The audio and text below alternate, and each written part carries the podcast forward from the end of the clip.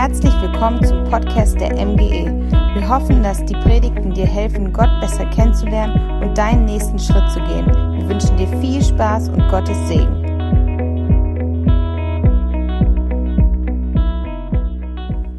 Schönen guten Morgen, ihr Lieben.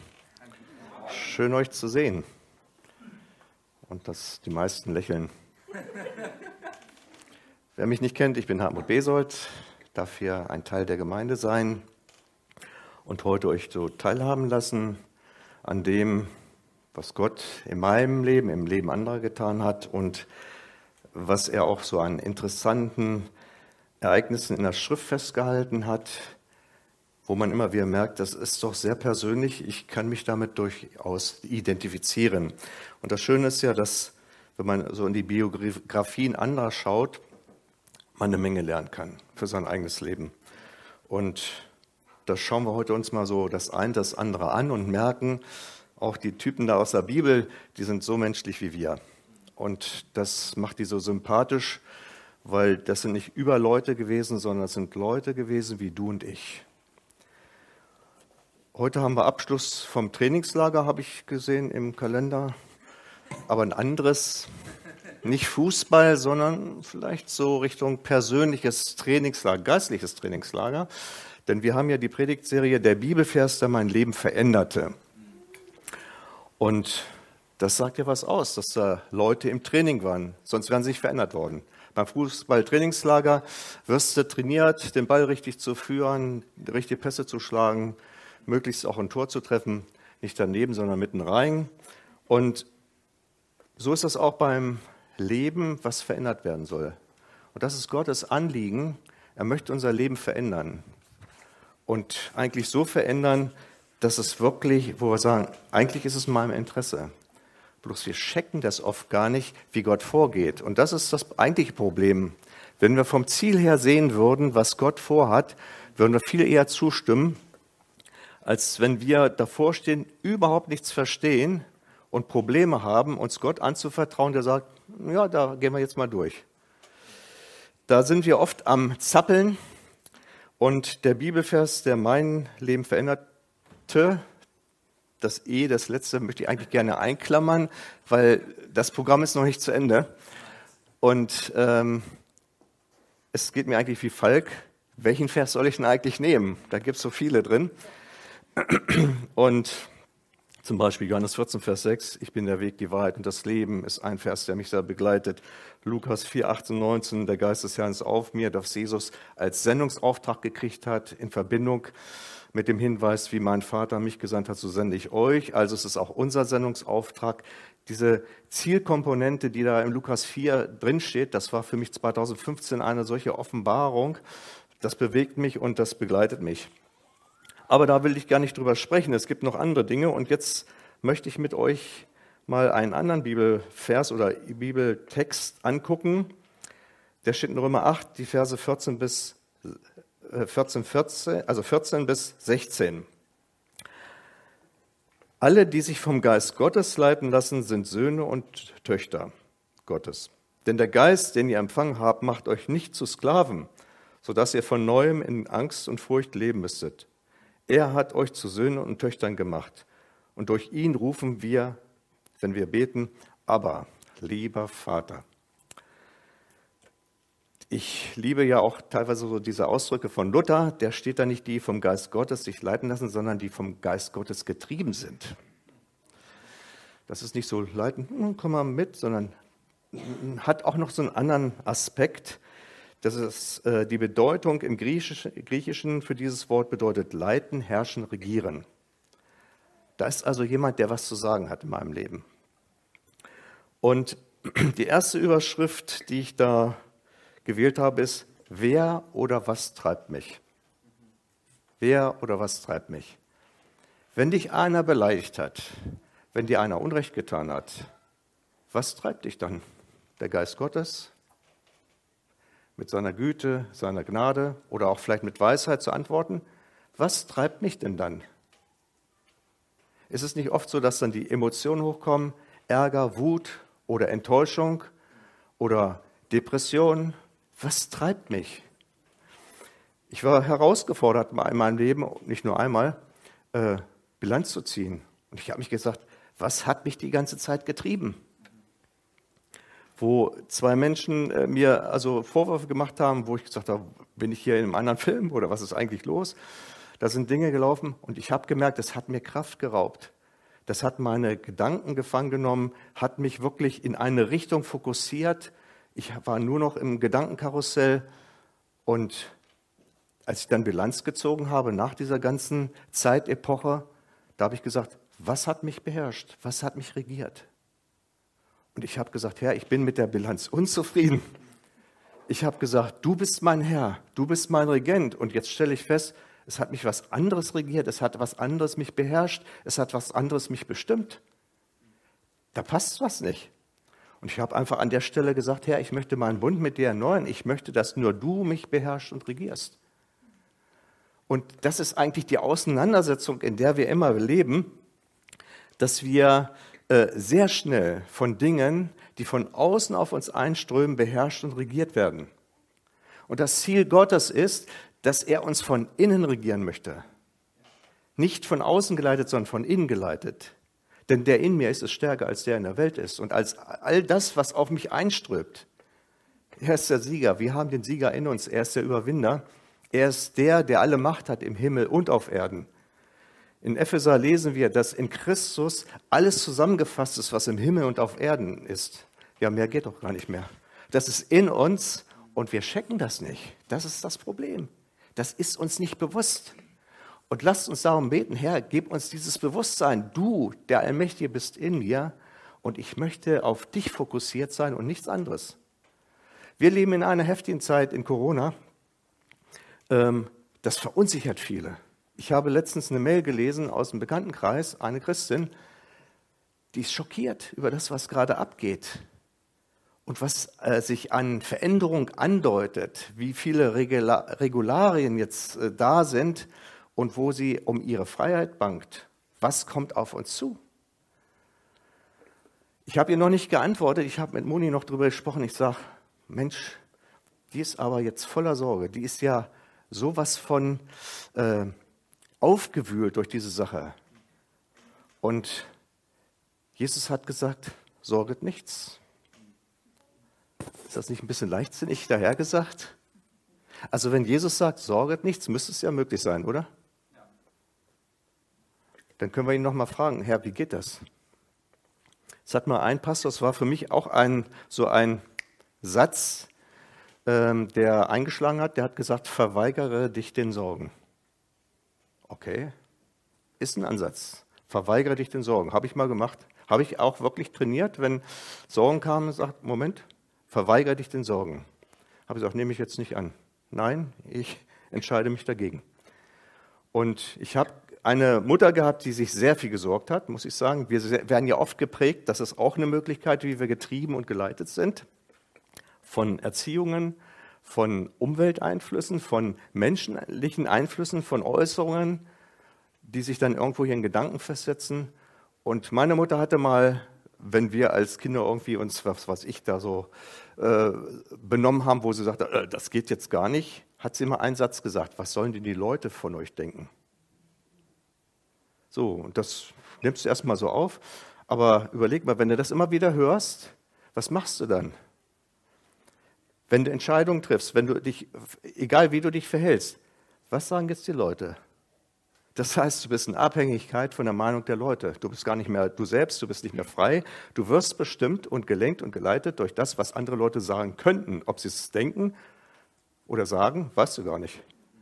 Aber die Mutmaßungen, die in dir dann hochkommen, dirigieren dich. Du bist nicht mehr frei. Und das Schöne ist, äh, wir haben eine neue Identität bekommen durch Christus. Das ist eine ganz andere Ausrichtung. Nicht, was sagen die Menschen? Für uns muss es heißen, was sagt Jesus? Und er hat gesagt, ich bin der Weg. Und dieser Weg ist nicht irgendwie irdisch oder was weiß ich oder abgefahren, sondern der ist himmlisch. Besser geht's nicht. Und deshalb die Frage ist, was treibt mich, was bewegt mich? Und es ist immer gut, wieder einen ehrlichen TÜV zu machen, einen ehrlichen Check, wenn man unterwegs ist und einfach mal zu gucken, äh, muss mein Navi neu eingestellt werden? Mal, muss ich vielleicht, äh, ich, hat sich da vielleicht was verschoben? Dass man sie einfach immer wieder vom Heiligen Geist just, neu justieren lässt auf, auf diese Fokussierung Christus in mir. Diese Worte, die man teilweise auch hört oder die über andere Leute ausgesprochen werden, das schaffst du nie. Von dir erwarte ich gar nichts. Ne? Macht das einen Menschen groß oder klein? Eher klein.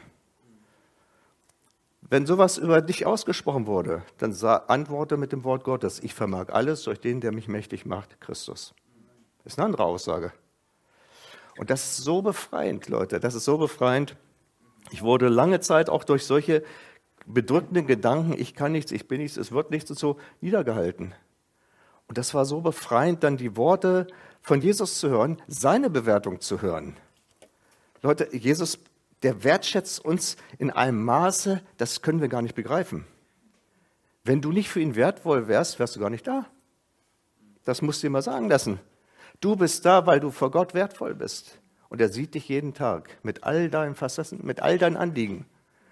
Und ist eigentlich oft traurig, weil du, weil ich versuche, alles allein zu basteln. Er sagt, lass uns das mal in Kooperation machen.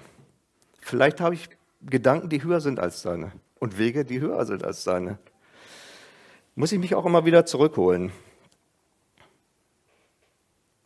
Und ich bin auch sicher, Jesus kann uns auch in unserer Gefühlswelt beeinflussen.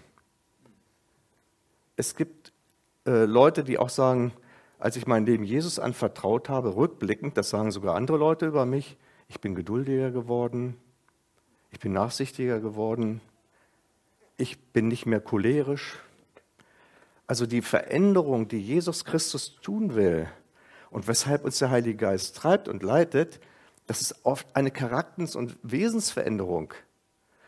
Und äh, das, ist, das heißt, du wirst äh, gewürdigt dadurch, dass du eine, eine Lebensart, eine Lebensverbesserung, eine äh, Weis Wesensveränderung erfährst, die himmlischer Natur ist. Das heißt, du wirst nicht abgewertet, du wirst aufgewertet. Und das ist das, äh, wir müssen verstehen und anfangen zu denken, wie Gott denkt. Wir müssen aufnehmen, was er in unserem Leben bewirken möchte. Er möchte uns verstehen lassen, ich bin für dich und ich liebe dich. Und oftmals haben wir so unsere festgelegten Planungen, unsere Vorstellungen. Und dann kann es sein, dass wir im Gebet Gott bestürmen und versuchen, Gott zu überzeugen, dass das, was wir gerade an Vorschlag machen, so gut ist, dass er doch endlich einsehen muss, dass er das auch macht, was wir wollen. Und da ist immer die Frage, wer leitet dann wen? Und ich kann mir vorstellen, dass der Vater im Himmel dann so schmunzelnd da oben sitzt und sagt, hm, hm, Mensch, mach mal ein bisschen die, die, die Augen des Herzens auf ich habe einen ganz anderen Weg für dich. Ich musste so, ja, äh, so ein bisschen schmunzeln, als Ben beim letzten Gottesdienst gesagt hat, er kam dann so in eine Schwächephase und hat gesagt, was passiert jetzt? Ich muss doch die Familie versorgen, was ist los? Und ähm, das hat dazu äh, ihn dazu gebracht, dass er äh, ein Zusatzstudium gemacht hat und dass sein Arbeitsplatz sich verändert hat. Und im Rückblick kann er sagen, war gut, aber wenn du mittendrin bist, da fragst du, was soll denn jetzt diese Krankheit hier? Was soll denn diese Schwachheit hier? Das macht überhaupt keinen Sinn. Und dann den Satz parat zu haben, es muss mir alles zum Besten dienen, der ist dann oft nicht da. Der kommt vielleicht im Nachhinein. Aber es wäre gut, wenn wir es lernen, diesen Satz zu behalten, zu sagen, alles, was jetzt passiert, filtere ich mal durch diesen Satz. Der steht in Römer, auch in Römer 8, Vers 28.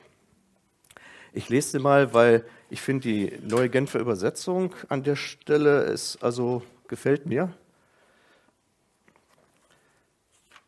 Das ist ganz gut ausgedrückt. Römer 8, 28.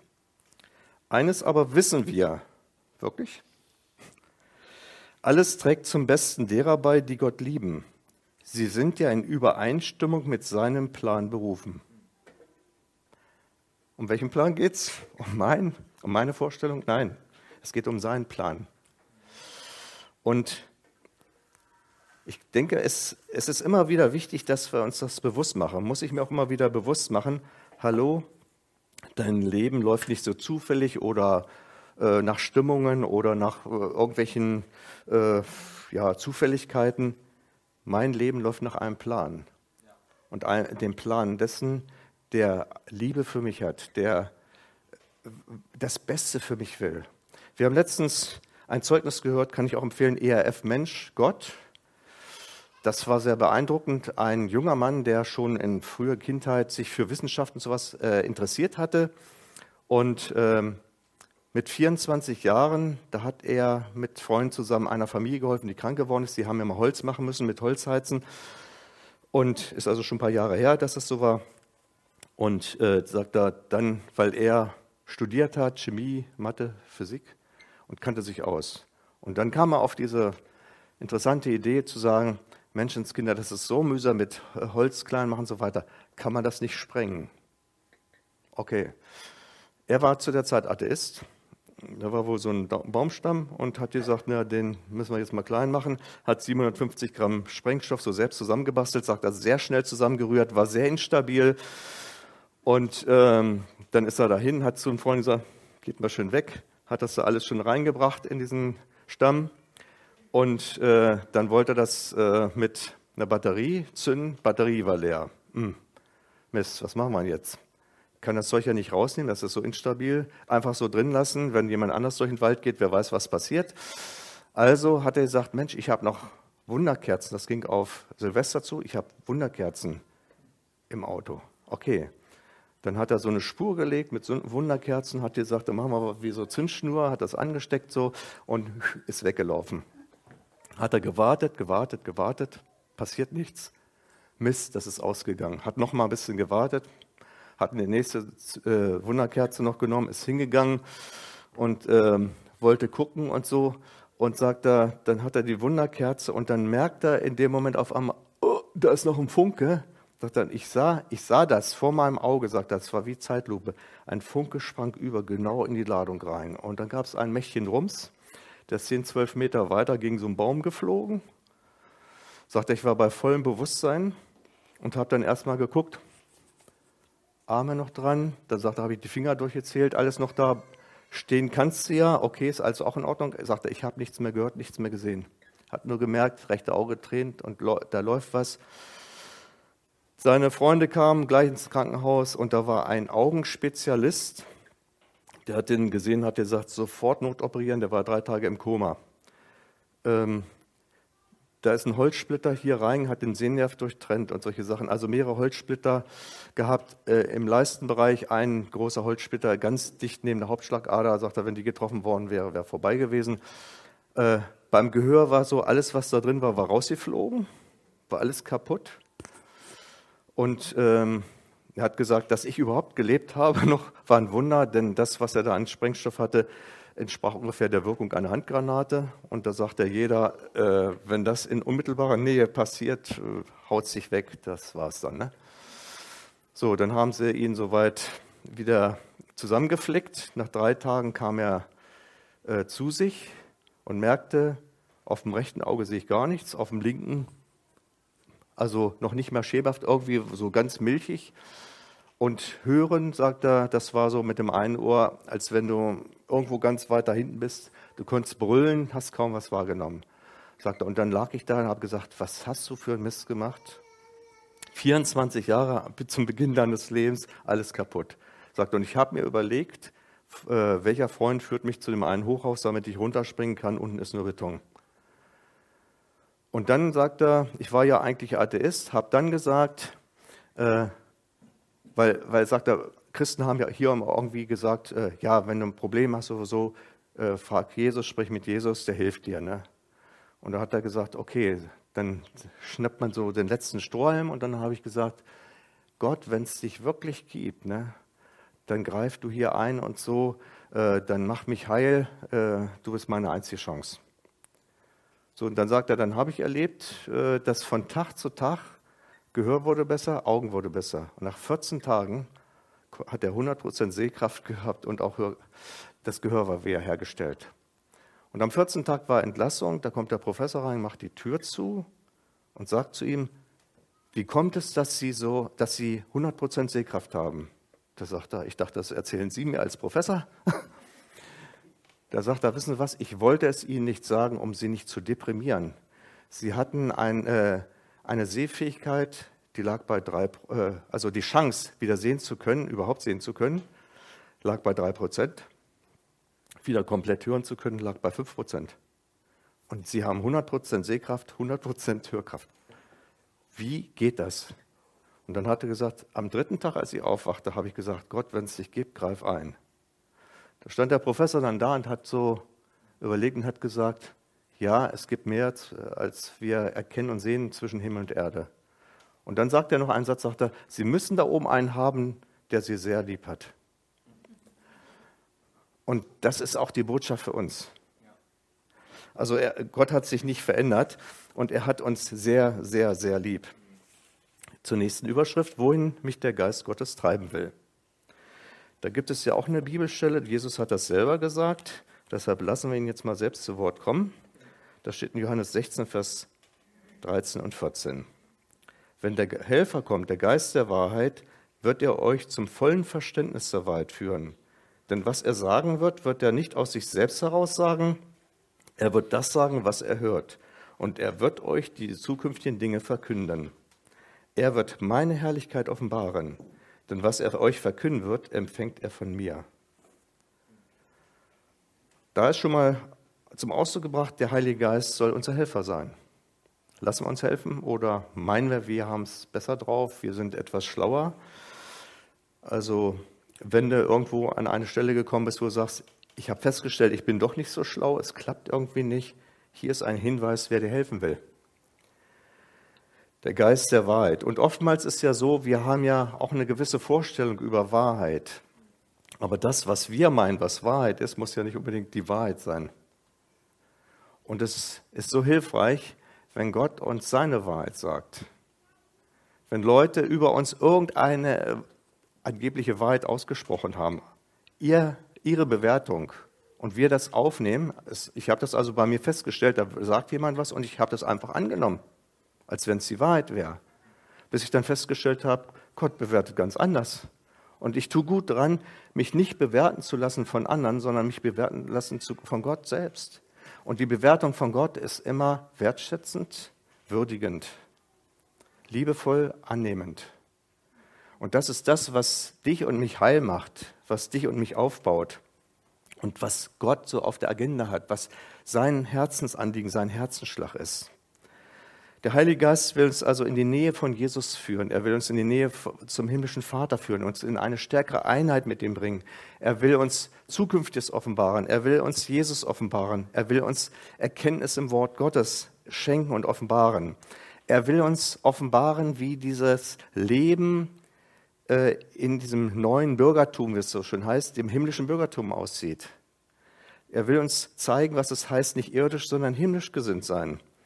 Er will uns zeigen, was es heißt, in Abhängigkeit von Gott zu leben, dass es ein köstlicheres Leben ist als in Abhängigkeit von Menschen und von Finanzen und sonst was. Er will uns zeigen, was es heißt, raus aus dem alten Bund, du musst dies und das und jenes erfüllen, damit Gott applaudiert, sagt, jetzt kann ich dich einigermaßen so annehmen. Nein, wir leben im neuen Bund, wo wir die Gnade haben, wo Gott sagt, ich weiß, dass du fehlerhaft bist, ich sehe dich durch Jesus Christus. Und Jesus Christus und unsere Gerechtigkeit. Und dadurch dürfen wir zum Vater kommen und sagen, lieber Vater. Und er sagt, komm her, mein Kind. Der Heilige Geist will uns eine innere Kraft und Stärke geben. Paulus hat gesagt, ich bete darum, dass ihr stark werdet am inneren Menschen durch seinen Geist. Der Heilige Geist möchte uns führen und leiten, dass wir von der Unmündigkeit, steht sehr viel im Epheserbrief drin, von der Unmündigkeit unter Vorherrschaft, das heißt, dass andere für uns noch entscheiden müssen, weil wir das geistlich noch nicht so beurteilen können, in die Mündigkeit in Christus. Das heißt, dass wir gelernt haben zu hören, was Gott sagt, dass wir erkannt haben, wie Gott redet, dass wir wissen, wie Gott führt und dass wir gelernt haben, uns mehr und mehr ihm zu vertrauen, auch wenn wir die Dinge nicht verstehen. Die nächste Überschrift, wie der Geist Gottes treibt. Ja, wie macht er das denn? Also das ist auch unterschiedlich. Da gibt es zum Beispiel innere Eindrücke. oder inneres Reden, erhaltene Gedanken. Also ich erlebe es teilweise so, dass ich auf einmal Gedanken bekomme, wo ich sage, ups, die habe ich jetzt aber nicht selbst gedacht. Äh, das passt jetzt gar nicht in das, was ich gerade so in Gedanken hatte. Das was völlig anderes. Oder wo ich sage, da wäre ich jetzt gar nicht drauf gekommen. Das ist so äh, zum Beispiel auch ein Reden Gottes und wir tun gut dran zu sagen, okay. Manchmal ist es so, wo du sagst, ey, das ist jetzt irrational, das, das kann man mit dem Verstand gar nicht einordnen. Ich weiß von einem, ich weiß nicht, ob John Lake war, der war mit dem Auto unterwegs in Amerika auf der Autobahn.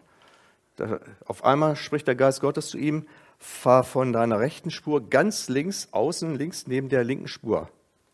Da sagst du, hallo, ich glaube, du musst mal äh, eine Führerscheinprüfung machen, damit du weißt, wie man das, sich hier verhalten muss. Sagt er, aber mir war die Stimme bekannt. Habe ich gemacht. Das war vor einer langgezogenen Linkskurve. Und sagte, er, wir waren, er war mit seiner Frau kaum drüben, links am Rand, kommt ein LKW, so ein Lastzug, so ein großer Lastzug, um die Ecke gedonnert. Der hatte so viel Schwung drauf, dass er gar nicht geschafft hat, in seiner Spur zu bleiben. Ist also dann nach außen getrieben worden und äh, nicht ganz auf der rechten Spur, aber so weit, sagt er, der hätte uns den Abhang runtergeschmissen. Vom Verstand her musste sagen, das ist abgefahren, das geht nicht. Aber es hat ihm das Leben gerettet, weil Gott äh, mehr sieht als wir.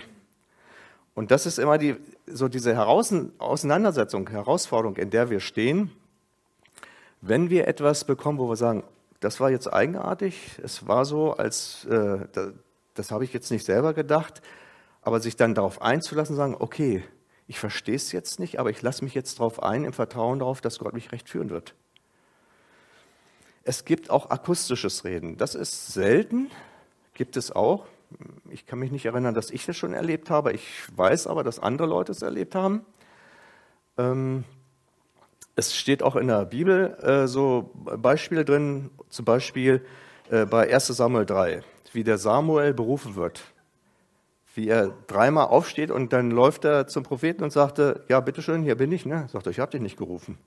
Ne, und beim nächsten Mal sagt er, beim dritten Mal sagt er, weißt du was, wenn dich Gott, äh, wenn wieder der Ruf kommt, das ist Gott, dann geh zu ihm, nicht zu mir. Das ist also akustisches, ne?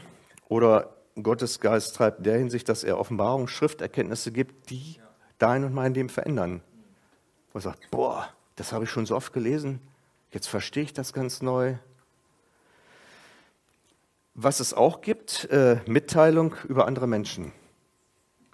Dass andere Menschen etwas sagen, eventuell weil sie einen Eindruck gerade haben, weil sie so geführt werden, etwas zu sagen, oder auch unbewusst, dass sie irgendwas sagen, man selber ist sich gar nicht bewusst, dass man was Besonderes gesagt hat und beim anderen schlägt es ein. Ich habe äh, mal etwas gesagt, äh, da waren wir, hatten wir einen Besuch gehabt vom Ehepaar, Moni war mit der Frau in der Küche und ich saß mit dem Mann der noch nicht Christ war, bei uns im Wohnzimmer und haben wir so ein bisschen erzählt und erzählte, ja, es ist in der Freiwilligen Feuerwehr und da wird ordentlich getrunken und uh, so. Ne? Und da habe ich nur einen Satz gesagt äh, und habe gesagt, ja, ich halte nicht viel davon, so vom Filmriss, ich möchte mein Leben sehr bewusst leben. Ne? Und wenn ich einen Filmriss habe, kann ich das ja nicht. Ne? Irgendwie so in die Richtung habe ich gesagt. Einfach so als Bemerkung. Äh, später rief die Frau an bei Moni und sagte, äh, der Hartmut hat dem was gesagt, das hat voll bei dem eingeschlagen. Der hat jetzt einen Seelsorger aufgesucht von unserer Gemeinde und äh, räumt sein Leben auf. Ich habe gesagt, was habe ich denn gesagt? Bin ich durchgegangen, durchgegangen. Ne? Ich sage, ich könnte mir höchstens vorstellen, dass dieser Satz, ich sage, ich kann sonst nicht wissen, was. Aber müsst ihr euch mal sagen, das war für mich eigentlich ein relativ belangloser Satz. Ich habe nur so eine Positionswiedergabe gegeben, wo ich mich befinde und wie ich das machen würde. Das hat bei dem eingeschlagen. Und Gott wirkt das können wir uns gar nicht vorstellen. Meine Eltern waren mit einem Ehepaar, er war auch nicht gläubig, in einem Gottesdienst. Er war das erste Mal dabei. Da kommt der Prediger nach vorne und hält eine Geldpredigt, also über Finanzen und so weiter. Meine Eltern und die Frau, die rutschten unruhig den Stühlen hin und her und haben gesagt, das darf nicht wahr sein. Jetzt ist er das erste Mal hier und dann sowas, ne? Der Mann hat sich bekehrt. Die haben gesagt, wie das passiert ist, wissen wir nicht. Wir waren in Finnland gewesen. Da war ein Österreicher, der hat gepredigt, so eine ganze Predigtserie.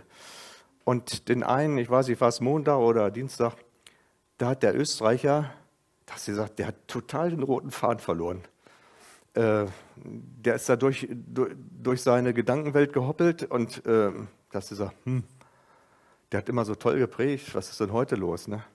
Und unser finnischer Freund, der hat dann übersetzt, so, und dann hat er gesagt, ja, ihr habt gemerkt irgendwo, ich habe den roten Faden verloren, aber ich vertraue dem Heiligen Geist, dass er euch das, was für euch wichtig ist, weitergegeben hat. Und wie immer kam so der Aufruf, wer äh, so sein Leben Jesus anvertrauen will, kann nach vorne kommen. Und das war eigentlich schon immer ganz nett, äh, wie viele Leute da nach vorne gekommen sind. Da haben wir uns beide angeguckt, haben gesagt, na ja, wenn heute eins, zwei, drei nach vorne kommen, dann war da schon was. Ne? Was soll ich sagen? An dem Abend sind mehr gekommen als an anderen. Wir haben uns angeguckt, haben gesagt, hä? Wie kann das denn sein? Und die äh, Tochter von unserem finnischen Freund hat nachher gesagt, Papa, was hast du denn da übersetzt? Ne? Er sagte, ich weiß, wusste gar nicht, wo er hin wollte. Was. Ich habe einfach das so gesagt, wie mir das gekommen ist, wie, wie der Geist Gottes gegeben hat. Ja, es war ein Volltreffer von Gottes Seite. Rein menschlich war es total chaotisch. Und, und ich finde das so super, äh, weil äh, Gott ist nicht von uns abhängig kommt mir gerade in dem Zusammenhang, wir hatten vor nicht allzu langer Zeit an einer Trauerfeier teilgenommen, äh, wo ein junger Mann äh, einen äh, Berufsunfall hatte, der war 21. Und wir haben an einer Trauerfeier teilgenommen. Der Pastor war vorne und hat dann gesprochen. War auch nicht verkehrt, aber ich habe gesagt, Mensch, bring was über Trost. Das sind alles Ungläubige. Du musst irgendwie Trost. Und in mir baute sich so, so eine Botschaft auf und, und Gedanken und wie man denen das sagen könnte und so. Ich habe gesagt, also wenn er jetzt aufruft, hat doch jemand was zu sagen, gehst nach vorne. Kam aber nicht. Okay. Wir sind dann, wir sind dann äh, zum Grab da gegangen und äh, dann wurden auch noch ein paar Worte gesagt und so. Ich habe, ich muss wirklich sagen, ich habe so einen ein Drang gehabt, den Leuten Trost zu vermitteln. Ne? Und das war teilweise dann auch äh, mit Urne und dann wurde die Urne schon reingebracht. Der Pastor war noch gar nicht fertig, war ein bisschen chaotisch. Aber ich habe es dann nicht gemacht. Und ich muss sagen, ich, ich war sowas von fertig, ich habe zu Hause geweint. Ich habe zu Moni gesagt, ich hatte so ein Drängen, ich hatte ganz klare Gedanken, ich, ich hätte einfach nach vorne gesagt, Leute, ich muss euch noch mal was sagen. Es war alles da. Und ich, also das hat mich so bedrückt, ich war niedergeschlagen. Das war ein Freitag und das ging bis, ich glaube, Samstagnachmittag. Und da werde ich nicht vergessen, ich gehe so bei uns ins Gäste-WC rein, stehe vorm Spiegel, war immer noch so bedrückt darüber, dass ich da was verpasst habe. Und dann sagt Gott mir was in Gedanken. Weißt du was? Wen ich erreichen möchte, den erreiche ich, selbst wenn meine Leute versagen. Ist das ein Hammer? Das, das, mir ist also Zentnerklötze sind mir runtergefallen, weil ich gesagt habe, Mensch, jetzt hast, das war eine Chance für die Leute, jetzt hast du verpasst. Da sagt der Vater im Himmel so, mein Sohn, ja, ich habe es gesehen und ich sehe auch, wie du darunter leidest. Ich muss dir eins sagen, wenn ich jemanden erreichen will, ich habe noch andere Möglichkeiten. Das war, das war so entlastend. Und dann kam eine andere Gelegenheit. Meine Kollegin Krebs erkrankt und dann äh, musste sie noch zur Untersuchung und so weiter. Und da habe ich gesagt, oh, dann merkst du vielleicht auch so Herzchen klopfen, dann wirst du, ja, ich müsste eigentlich und, so, und wie mache ich und so. Und dann war sie noch mal kurz raus und ich habe gesagt, wenn die wiederkommt, ich möchte nicht noch eine Gelegenheit verpassen. Dann kam sie rein, dann stand sie da, machte sich gerade fertig. Ich sage, weißt du was?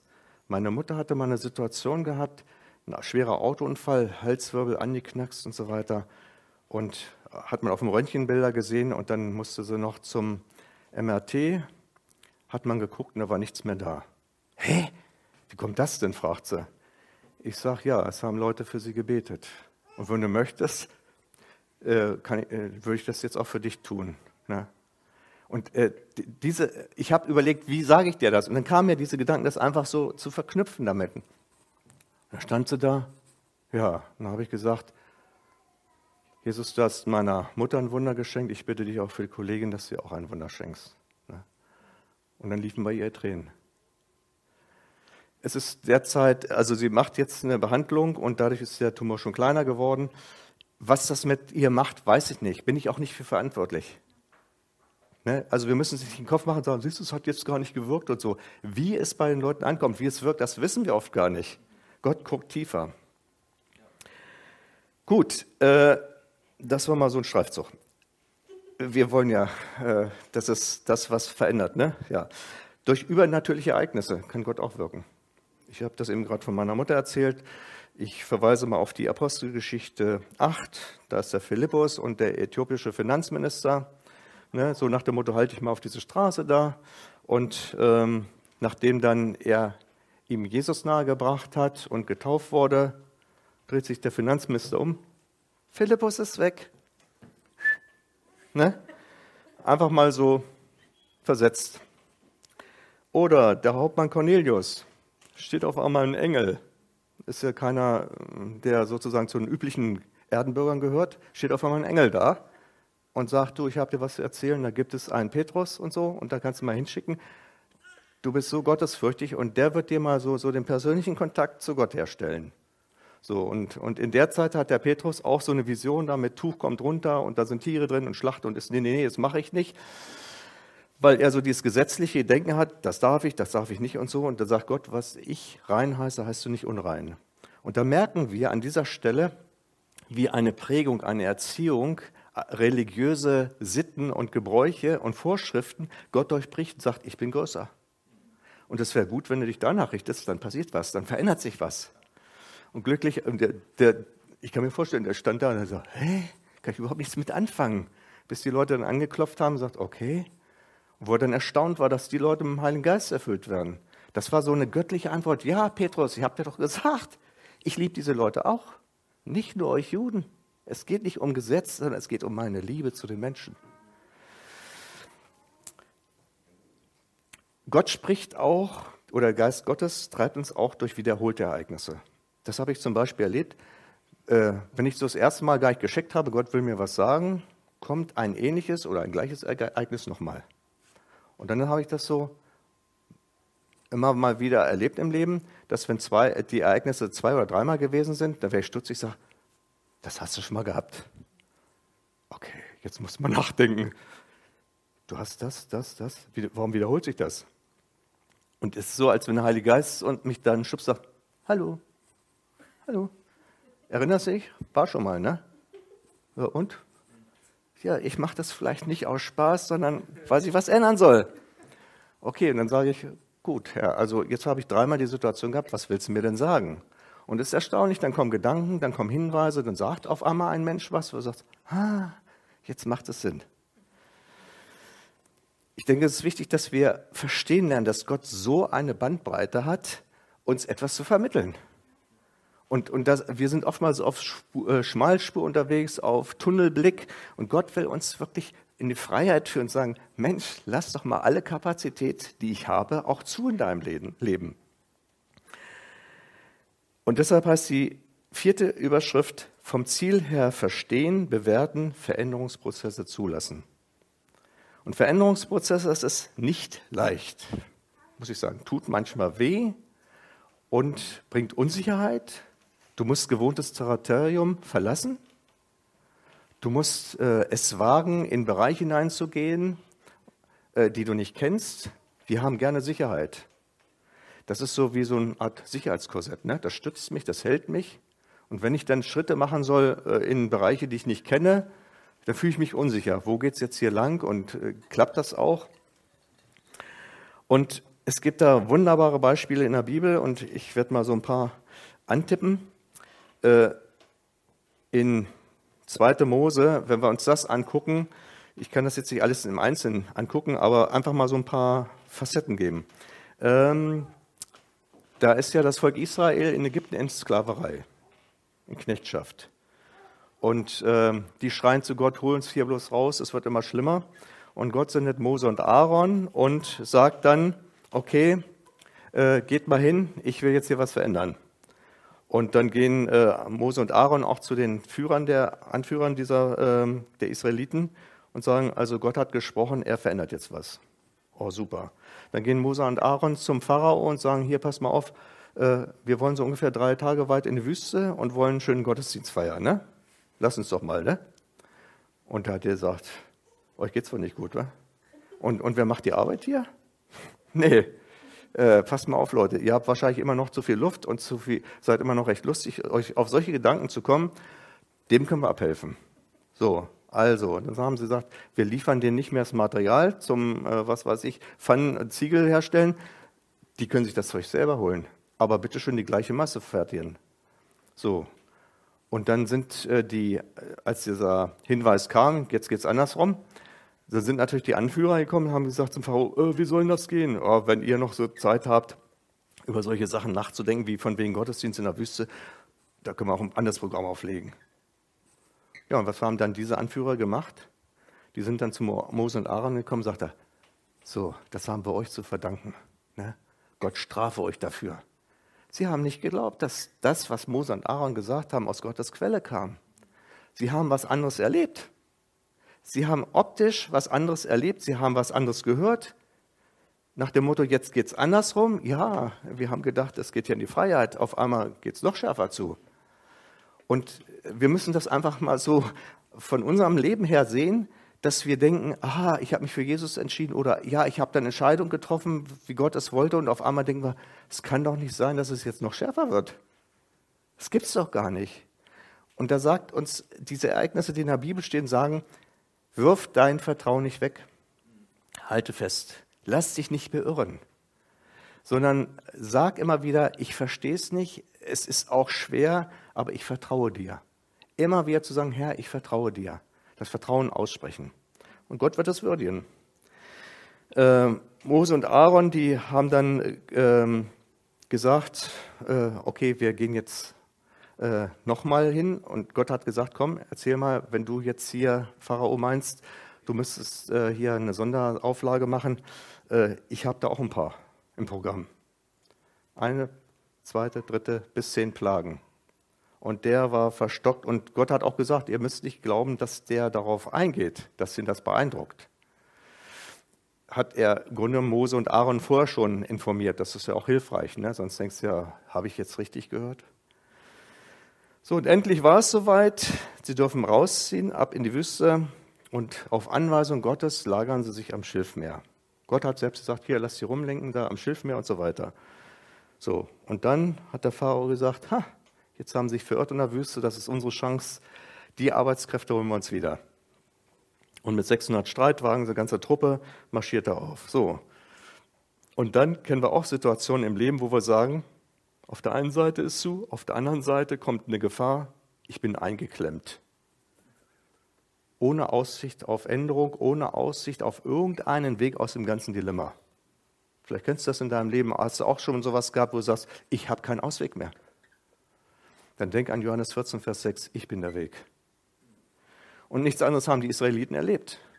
Wo Gott dann gesagt, Moment mal Mose, jetzt das Ganze da, Stab rein und dann guck mal, ihr habt keinen Weg, da ist er.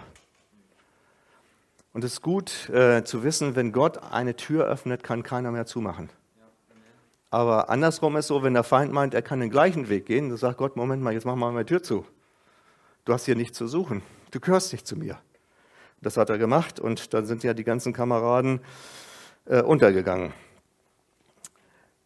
Und Gott macht einfach auch mit diesem Volk Israel uns auf eins aufmerksam. Wir sind oftmals durch viele Dinge gebunden, versklavt ob das Charaktereigenschaften sind oder Lebensgewohnheiten oder Situationen, in denen wir stehen.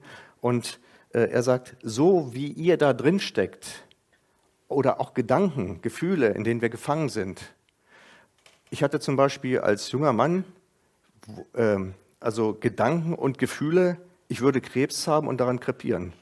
Wo das herkam, also jedenfalls, ich wurde von, von solchen Gedanken bedrückt und niedergehalten und dann habe ich da gesessen am äh, Tisch und dann kam, schlag auf Psalm 118, Vers, äh, Psalm 118, Vers 17 18. Ich habe den noch nie gelesen gehabt. Ne? Und dann steht drin, der Herr wird, äh, wird äh, du wirst nicht sterben, sondern leben, des Herrn Werke verkündigen, mache ich eben gerade auch. Äh, er weist dich zurecht, er gibt dich dem Tode nicht preis. Ich habe das gelesen, ich sage, BOM! Und da habe ich mir, oh, tut das gut. Das war Gottes Wahrheit. Und ich musste lernen, aus diesem alten Lern- und Denkprozess rauszukommen, zu sagen, das ist die Wahrheit, die macht mich frei, die setzt mich frei. Und so hat Jesus ja gesagt, ich bin gekommen, Gefangene freizusetzen. Lukas 4, 18, 19. Ich lese das öfter, ich habe das öfter in mir. Deshalb ist Jesus gekommen. Er will Gefangenschaften beenden, Gebundenheiten verändern. Er will unser Leben verändern, auf eine neue Spur bringen. Ähm, nur kurz, der Herr zog vor dem Volk Israel her in der Wüste tags in der Wolkensäule. Ihr müsst euch mal vorstellen, in der Wüste ist immer ziemlich heiß und trocken, da verbrennst du. Da ist eine Wolkensäule. Im Schatten der Wolkensäule lässt sich es wahrscheinlich in der Wüste besser leben als ohne, oder? Wieder Fürsorge Gottes. Nachts war die Feuersäule da. Nachts wird es in der Wüste oft sehr kalt. Aber wenn du eine Feuersäule hast, ist da ein Ofen, an dem du dich wärmen kannst. Und diese Feuersäule schreckt auch wilde Tiere, einfach mal, die nachts unterwegs sind, um sich schönes Steg zu holen, ab, auch zuzubeißen. Ähm, so zeigt sich allein auch in solchen kleinen Details, äh, wie Gott Fürsorge betreibt. Dann haben wir die Situation, die gingen durch die Wüste, sind eigentlich versorgt worden, aber sie haben es nicht vom Ziel her gesehen, dass Gott auf diesem Weg durch die Wüste auch immer wieder Dinge zugelassen hat, ähm, dass er Unterricht geben will, dass er einen Veränderungsprozess in Gedanken äh, und auch in dieser Haltung zu Gott herbeiführen will. Und ähm, dann haben wir die Situation, die Botschafter kommen zurück und nur zwei sehen es wirklich vom Ziel her, sagen auch nur vom Vertrauen zu Gott her, auf seine Zusage vertrauen, hallo Leute, wenn Gott uns das zugesagt hat, dann kommen wir da auch an. Nein, guck mal, die Riesen, das kann nicht sein, dann wollten sie die auch noch steinigen. Und dann lesen wir im 4. Mose 14, dass Gott sagt, wie lange lästert mich dieses Volk noch? Und wie lange wollen sie nicht an mich glauben durch allerlei Zeichen, die ich unter ihnen getan habe? Und das ist das, Gott tut viele Dinge in unserem Leben und wir checken das oft nicht. Und wir fangen an zu murren, sind unzufrieden und klagen und machen. Und wir sind herausgefordert, durch solche Ereignisse uns sagen zu lassen, wenn es nicht toll ist, dann lass dich nicht von deinen Gefühlen bestimmen, dann lass dich nicht von deinen Sorgengedanken bestimmen, sondern sag, Herr, ich begreife das nicht und mir geht es auch gerade alles andere als toll, aber ich möchte dir einfach an dieser Stelle sagen, ich vertraue dir. Ich spreche dir mein Vertrauen aus, dass du mich durch diese Zeit bringst und ich bin gespannt, wie du das machen wirst. Denn du hast alle Mittel und alle Macht. Markus 4, 35, 41, Jesus sagt eines Abends zu den Jüngern, ins Boot steigen, wir fahren rüber aufs andere, ans andere Ufer. Und als sie dann unterwegs waren, da ging es richtig los, ein richtiger Sturm war und Jesus hat hinten auf dem Kissen gelegen und geschlafen. Tolle Situation. Kennst du das auch? Der Sturm tobt in deinem Leben und du hast den Eindruck, Jesus schläft. Der macht gar nichts, er kriegt das gar nicht mit, den scheint das gar nicht zu interessieren, wie es mir gerade geht. So ging es den Jüngern auch. Und ähm, dann haben sie ihn auch geweckt, haben gesagt, hallo, ne? Wir saufen hier ab. Dass Jesus mit auf, absaufen könnte, auf die Idee sind sie ja gar nicht gekommen. Es ging ja nur um ihre eigene Haut. Ne, muss man an der Stelle auch mal anmerken. Äh, aber ich glaube, ich hätte mich auch nicht anders verhalten. Ich will die Jünger da ein bisschen Schutz nehmen. Und Jesus sagt, habt ihr immer noch keinen Glauben? Und dann hat er gesagt, so, jetzt ist hier mal Ruhe. Äh, und hat dem Wind und den Wellen geboten. Und dann habe ich mir so ein paar Notizen gemacht. Manchmal wird es ungemütlich. Aber wenn, wer nicht ins Boot steigt mit Jesus, wird auch nie ans andere Ufer ankommen. Wird nie andere Bereiche erleben, wird nie andere Erfahrungen machen, wird keine Lebensveränderung erleben. Und das eine Ufer verlassen, ins Boot steigen, bedeutet auch festen Boden zu verlassen, sicheres Terrain. Und das ist das, was uns oft so schwer fällt. Wer verlässt schon gerne festen Boden? Ne? Wo du sagst, jetzt habe ich hier aber nichts im Griff. Wir sollten uns immer wieder sagen lassen, Jesus in mir hat alles im Griff.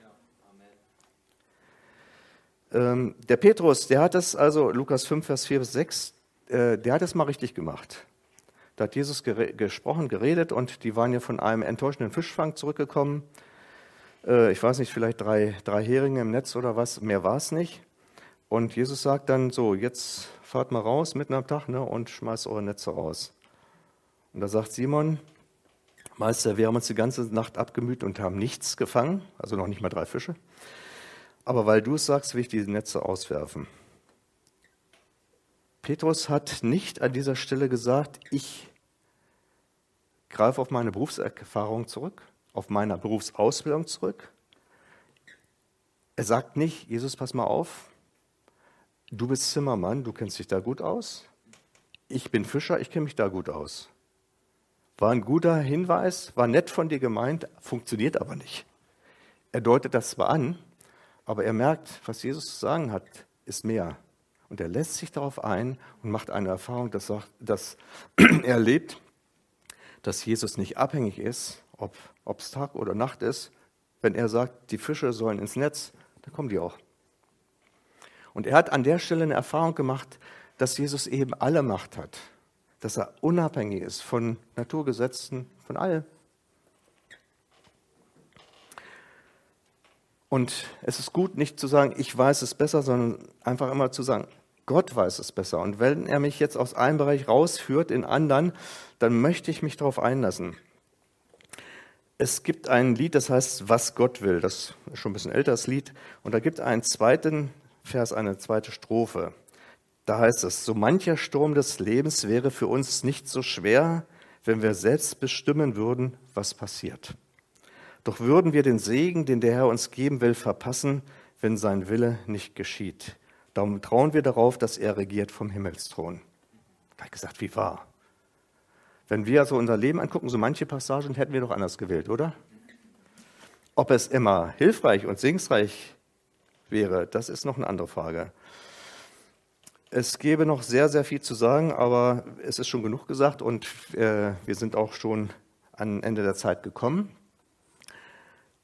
Ähm, lest ruhig auch mal 2. Könige 5, wo dieser aramäische Hauptmann Naemann mit Aussatz kommt und Vorstellungen hat, wie das mit der Heilung laufen soll.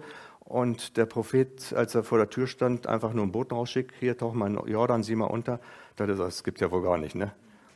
Was war? Er hätte fast seine Heilung verpasst, weil er gesagt hat, ich habe meine Vorstellung, wie es laufen soll.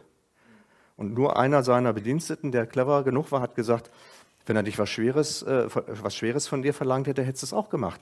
Versuchst du einfach. Hat es gemacht und siehe da, er wurde heil. Und, und einer, der als äh, Prophetenjünger dabei war, so ein Kosename unter Verliebten, Gehasi, Gelhasi äh, oder Gehasi sagt man auch, der hat gesagt, ey, der nimmt noch nicht mal eine Belohnung an von dem Naiman. Der war nur mit Gold und Silber und, und Feierkleidern gekommen. Das kann doch nicht wahr sein. Wir leben von der Hand in den Mund. Das war die Gelegenheit. Ne? Und dann hat er gesagt, ähm, ich laufe dem hinterher, da hole ich mir noch was. Und dann, ja, da sind zwei Prophetenjünger gekommen und, ne, und die müssen versorgt werden. Mein Herr schickt mich, war alles gelogen, äh, ne, ein Zentner Silber und zwei Feierkleider wäre ganz nett. So. Und da hat er gesagt, komm, hier hast du zwei Zentner Silber, ne? Wie großzügig. Und äh, dann noch Trauer, diese Feierkleider und ja, eigentlich waren es Trauerkleider. Er kam zurück und dann hat der Elisa gesagt, mein lieber Freund, du versuchst hier eigene Wege zu gehen. Das, was Gott zeigt und praktisch in Abhängigkeit von ihm leben will, in guter Versorgung, akzeptierst du nicht. Du willst selber für dich sorgen. Und jetzt kriegst du den Aussatz, den Ehemann hatte. Deshalb, wir tun gut daran, uns auf Gott einzulassen. Es fällt manchmal schwer, loszulassen, die eigenen Gedanken, aber zu ergreifen, was Gott gibt. Die Schätze liegen aber nicht in dem, was wir uns vorstellen, sondern er hat gesagt, meine Wege und meine Gedanken sind höher. Dass wir uns darauf einlassen und sagen, ich will mich nicht mehr treiben lassen von meinen Gefühlen, von meinen eigenen Gedanken, von dem, was andere Leute über mich sagen. Ich will mich treiben lassen vom Geist Gottes, der mich in die Wahrheit führt, die frei macht, der mich zu Jesus führt und mich ihm näher bringt. Ja, lasst uns noch beten. Herr Jesus, ich danke dir dass du Gedanken des Friedens mit uns hast und dass du ein Gott der Liebe bist.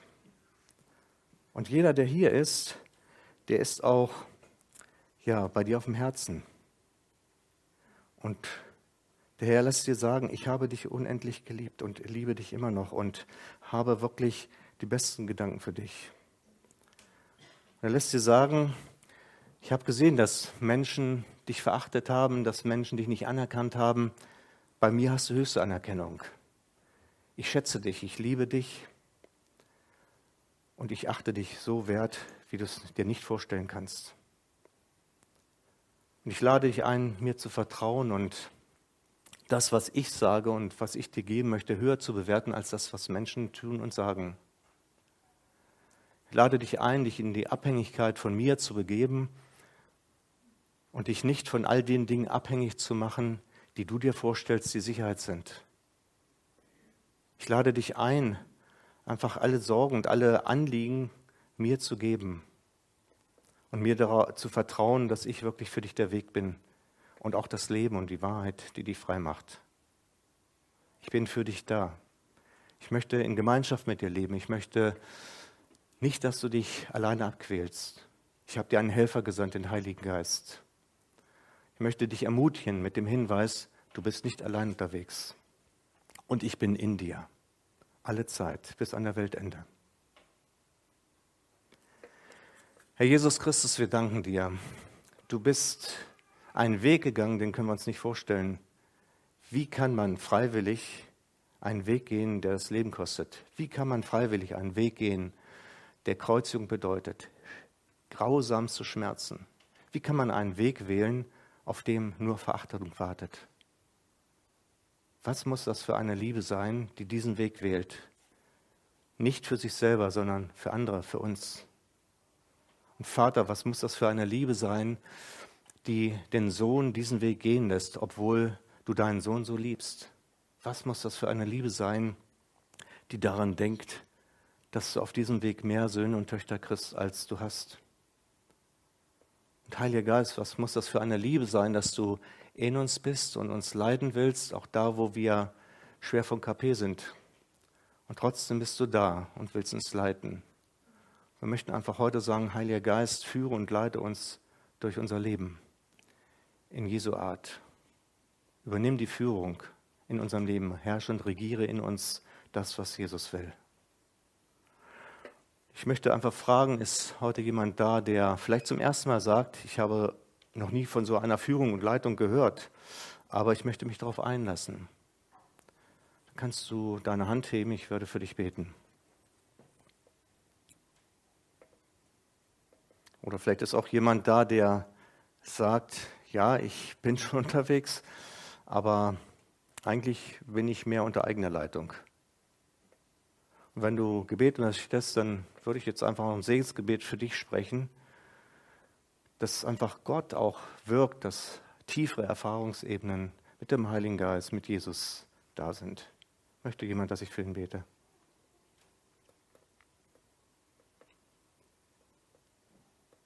Herr Jesus Christus, ich danke dir, dass du tief ins Herz hineinschaust. Und ich danke dir, dass du Wege hast, die wir uns nicht vorstellen können. Und Herr Jesus, ich darf jetzt alle segnen in deinem Namen, dass durch den Heiligen Geist einfach eine neue Offenbarung deiner Liebe, deiner Annahme, deiner Wertschätzung, deiner Hoffnung, deines Friedens, deiner Freude hineingespült wird durch die Ströme deines Geistes. Und dass eine Reinigung geschieht von all dem, was gar nicht an himmlischer Natur, was nicht an himmlischen Denken da ist. Dass du eine Neupflanzung in unserem Leben vornimmst, dass etwas Neues aufwächst zu deiner Ehre, zu deiner Verherrlichung, aber auch zu unserem Wohl. Und ich danke dir, Jesus Christus, dass du uns einfach neu deine Vater entdecken lässt und ganz neu entdecken lässt, auch in dieser schwierigen Corona-Zeit, dass nicht die Zeit und die Umstände uns ängstigen müssen, sondern dass du in uns bist und dass du durch alle Zeiten durchkommst und dass du durch alle Zeiten durchführst. Herr, wir möchten dir hier an dieser Stelle unser Vertrauen aussprechen. Amen.